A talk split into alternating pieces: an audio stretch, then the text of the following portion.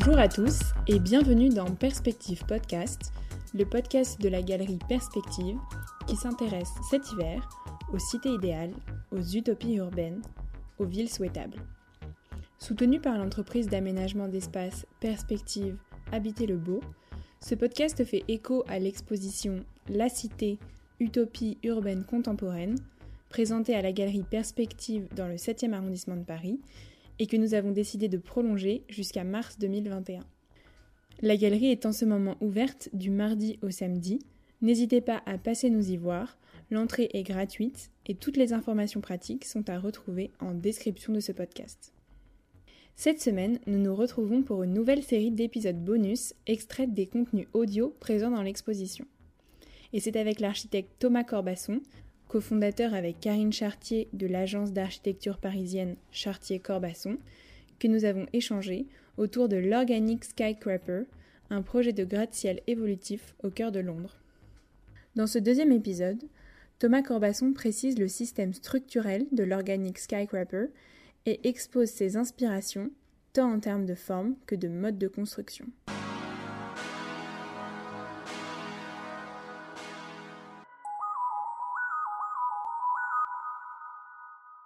C'est un projet qui se trouve à Londres, il est à Shoreditch, ça c'était la volonté des organisateurs du concours.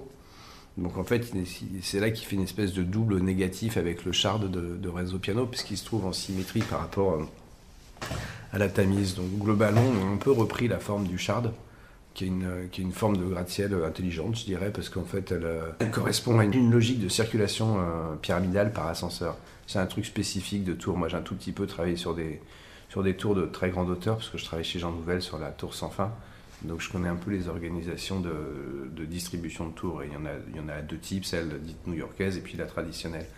Et là, en l'occurrence, en fait, une, une, organisation traditionnelle, ça veut dire qu'on a un ascenseur qui monte au dernier étage et des batteries d'ascenseurs qui desservent les autres étages. Donc ça fait une forme pyramidale.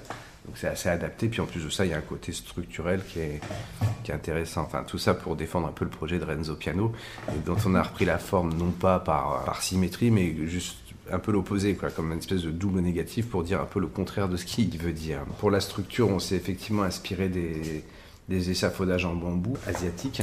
Ce qu'on voulait en fait, c'est que ce soit une structure qui puisse évoluer en permanence et qui ne soit pas, euh, comment dire, tributaire d'une d'une grue par exemple. Ou alors si c'était une grue, que ce soit une grue embarquée.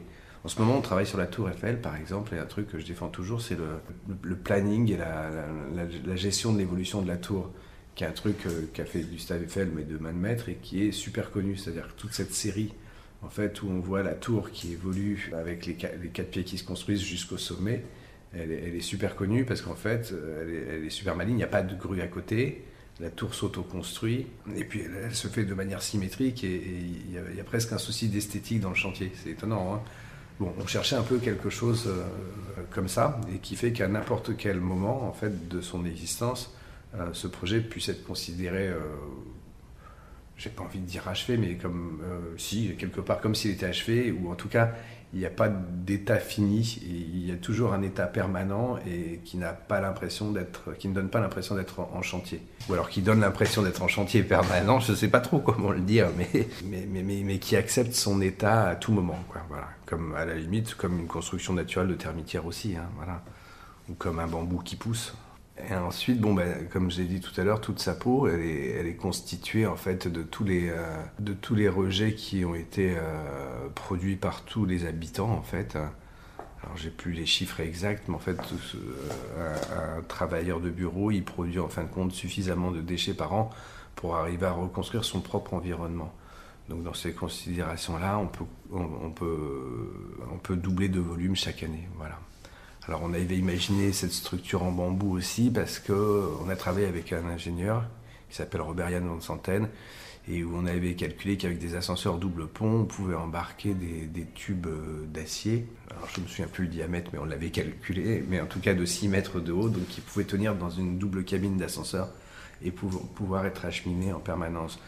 On avait une station de recyclage qui se trouvait tout en haut de la tour, qui était déplacée au fur et à mesure de l'évolution du, du chantier permanent et qui était distribué par les ascenseurs centraux, sachant que les ascenseurs centraux, comme j'ai dit tout à l'heure, ils sont destinés à desservir le sommet, mais tant qu'il n'y a pas de sommet, ils peuvent alimenter le, chantier en permanence.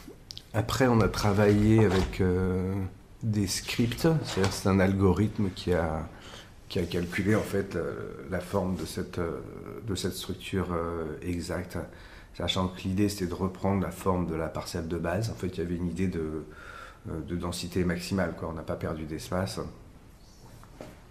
en se calant sur la hauteur du Charles des 400 mètres euh, et sur la, capacité des ascenseurs, on a déterminé une, bande habitable. Et puis ensuite, euh, on l'a décomposé en éléments qui font tous 6 mètres, les, éléments de structure. Euh, voilà. Et ça nous a donné l'apparence de cette structure qui est effectivement assez proche des, échafaudages asiatiques, parce que les échafaudages asiatiques, c'est la même logique, c'est-à-dire qu'en fait, ils ne recoupent pas leur leur dimension de, bambou de base de manière à pouvoir les réutiliser dans n'importe quelle considération.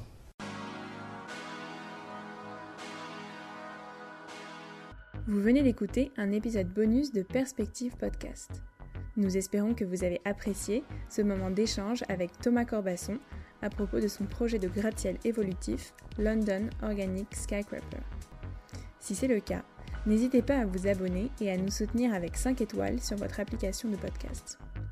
Vous pouvez découvrir plus précisément le travail de l'agence Chartier-Corbasson sur leur site internet et leur compte Instagram, Chartier-Corbasson. Vous pouvez également suivre toute l'actualité du podcast et de la galerie en suivant notre compte Instagram, Perspective Galerie. Merci de votre écoute, chères auditrices et auditeurs, et rendez-vous dès demain pour le dernier épisode bonus avec Thomas Corbasson sur Perspective Podcast.